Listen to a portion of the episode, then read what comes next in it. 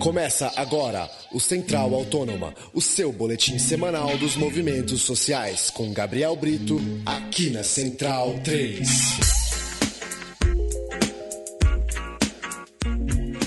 Olá, ouvinte da Central 3. Estamos aqui no ar para mais um Central Autônoma. Eu sou Gabriel Brito, estou desacompanhado do meu caríssimo amigo Paulo Júnior, que está em viagens de trabalho e estudo mas o Central Autônoma vem firme e forte acompanhando as movimentações sociais das grandes cidades do Brasil, dos, da, das comunidades, os grupos e entidades que não descansam e não param de lutar. Hoje nós vamos à edição de número 75 do programa com o padre Júlio Lancelotti. Boa tarde, é, olá padre, boa tarde, boa noite, depende da hora que, eu, que o nosso ouvinte vai escutar. Como é que vai você? Tudo bem, obrigado, estamos caminhando. É isso aí, o Padre Júlio, para quem não conhece, faz um, faz um forte trabalho social, às vezes de formiguinha mesmo, até solitariamente no centro de São Paulo, com um, dando a sua mão aí para os sem-tetos, para os imigrantes, fazendo o, trabalhando e correndo lado a lado com as pessoas mais invisibilizadas do nosso cotidiano e da, e da nossa própria mídia. Bom, Júlio, eu queria começar exatamente pedindo para você contar um pouco mais desse seu trabalho, como é que você age, como é que você se organiza pelas ruas de São Paulo para estar em contato com diversos grupos sociais aí de mais esquecidos, trabalhadores informais, sem teto, imigrantes estrangeiros, dentre outras categorias um pouco marginalizadas. O que, que você pode contar da gente desse seu trabalho como é que ele está se desenrolando no, no atual momento? Bom, nosso, nossa missão está na pastoral de rua da Arquidiocese de São Paulo, nosso trabalho é junto à população de rua, que hoje em São Paulo seriam cerca de mais de 16 mil pessoas que estão pelas ruas da cidade, também nos centros de acolhida. E nós buscamos articular todos os trabalhos que a Arquidiocese tem, que vários grupos ligados à Igreja Católica têm, a convivência com outros grupos, com grupos autônomos ou religiosos ou não, e principalmente a convivência com a população que está pelas ruas, no sentido de ajudá-los e estar junto com eles na defesa da vida, da dignidade humana, tentando humanizar as relações entre eles e com a cidade, e buscando que essas pessoas sejam respeitadas e tenham uma vida com dignidade. Certo. E bom, né, há três anos a gente tem uma gestão municipal que tem um, uma cara, assim, né? Pelo menos na fachada e na imagem com muitas pessoas que nem sempre acompanham esses, esses fatos de perto, esse, essas questões mais é, imbricadas de pertinho, uma gestão que é vista como mais progressista, mais humanista e que inclusive chegou a lançar alguns programas, né? De oficiais de governo para interferir aí nos centros da cidade no sentido de prestar assistência social para pessoas em, situação de rua, em situação de vício em droga. Temos o exemplo do programa Braços Abertos da Prefeitura, lançado no ano passado, enfim. Como é que você avalia a interferência do poder público, especialmente da Prefeitura, do Haddad, nas ruas do centro de São Paulo e se de fato alguma coisa mudou para melhor? Olha, é, a própria administração é uma máquina muito grande, então ela também não é homogênea. Hoje ainda tivemos muitos problemas com a, sub, com a subprefeitura na sua ação chamada de RAPA, que, que retira as coisas das pessoas, um processo de intimidação, mesmo com a polícia militar hoje foi bastante difícil.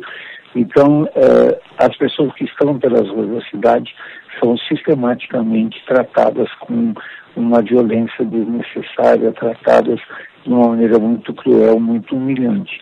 Então, é, o poder público, seja ele de que é, viés for, de que é, cor política for, todos eles do poder parecem ser muito semelhantes e agem de maneira muito truculenta com essas populações é, que estão nessa situação pelas ruas da cidade. Certo, ainda falando da prefeitura, você acha que essa gestão aí do prefeito Fernando Haddad, ela tem um papel um pouco mais neutro que as anteriores ou ela também, digamos, contribui para projetos de chamada revitalização no centro da cidade com um caráter um tanto quanto excludente? Também todos se caracterizam dessa mesma forma, todos agem desse, desse mesmo jeito, porque os interesses do capital, os interesses imobiliários são muito fortes e aí nenhum deles foge dessa pressão violenta e nenhum deles foge desses interesses imobiliários e corporativos muito claros e muito fortes. Nesse sentido, todos ficam muito semelhantes.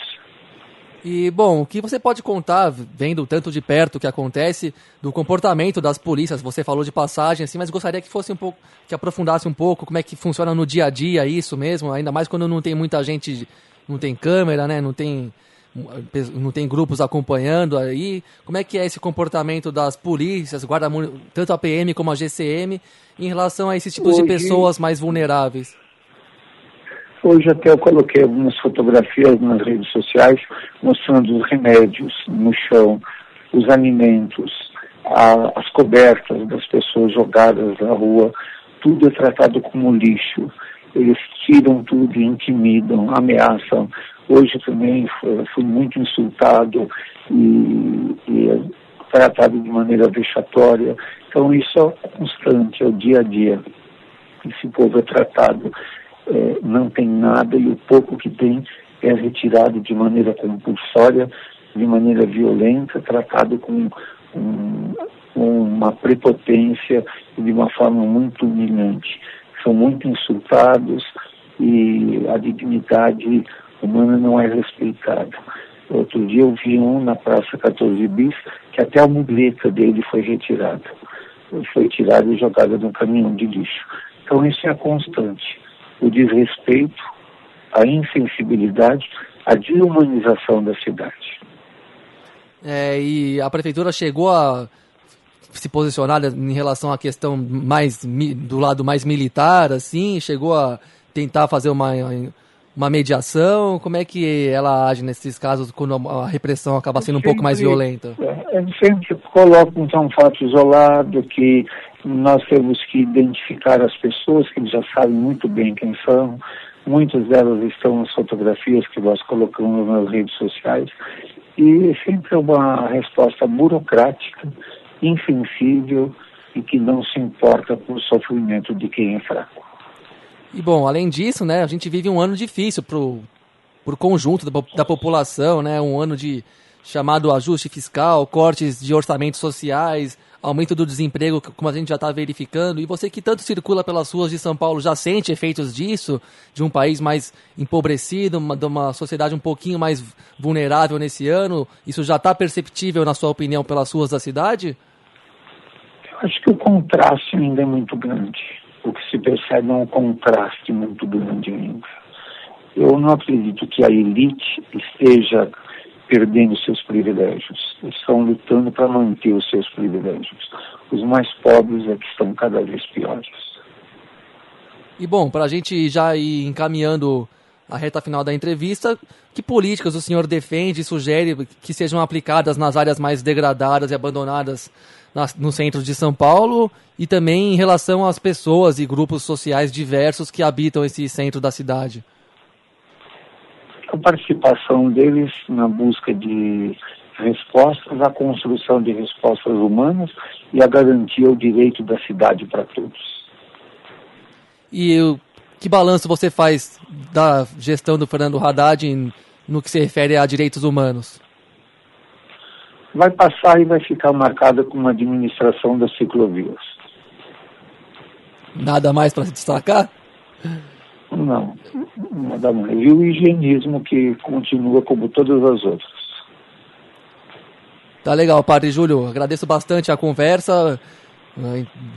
Foi um prazer falar contigo, saber mais do seu trabalho, ouvir mais e vamos aí divulgar nos nossos canais e continuar também acompanhando esse seu, essa sua correria aí no dia a dia e, e também acompanhando o trabalho social da igreja, das pastorais, que a gente sempre sabe que tem um papel importante também. Eu que te agradeço, um abraço a todos que nos ouvem. Um grande abraço.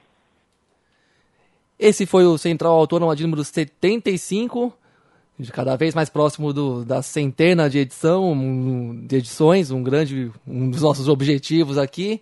Eu, eu apresentei esse programa sozinho dessa vez, né? O que sempre um pouco mais chato e mas é, fico contente de ver pessoas como o Padre Júlio circulando pelas ruas de São Paulo, na raça mesmo. A gente quem acompanha o trabalho dele sabe que ele faz muita coisa sozinho. Hoje mesmo, pouco antes de dar essa nossa entrevista, ele até pediu para a gente adiar o começo da conversa porque ele tinha o compromisso de encontrar alguns moradores de viaduto, fornecer uma assistência, levar comida, mantimento, não só levar coisas, como também trocar ideias, sentir as necessidades, saber o que essas pessoas estão precisando, estão vivendo, estão vivenciando, e ele nisso também se depara com a insensibilidade do poder público, né? Que para muita gente é, tem uma imagem mais positiva, mais simpática, tem políticas, como ele diz aí da ciclovia aqui do para consumo geral, são muito são legais, são simpáticas de fato, são progressistas, uma palavra muito em, em voga, né?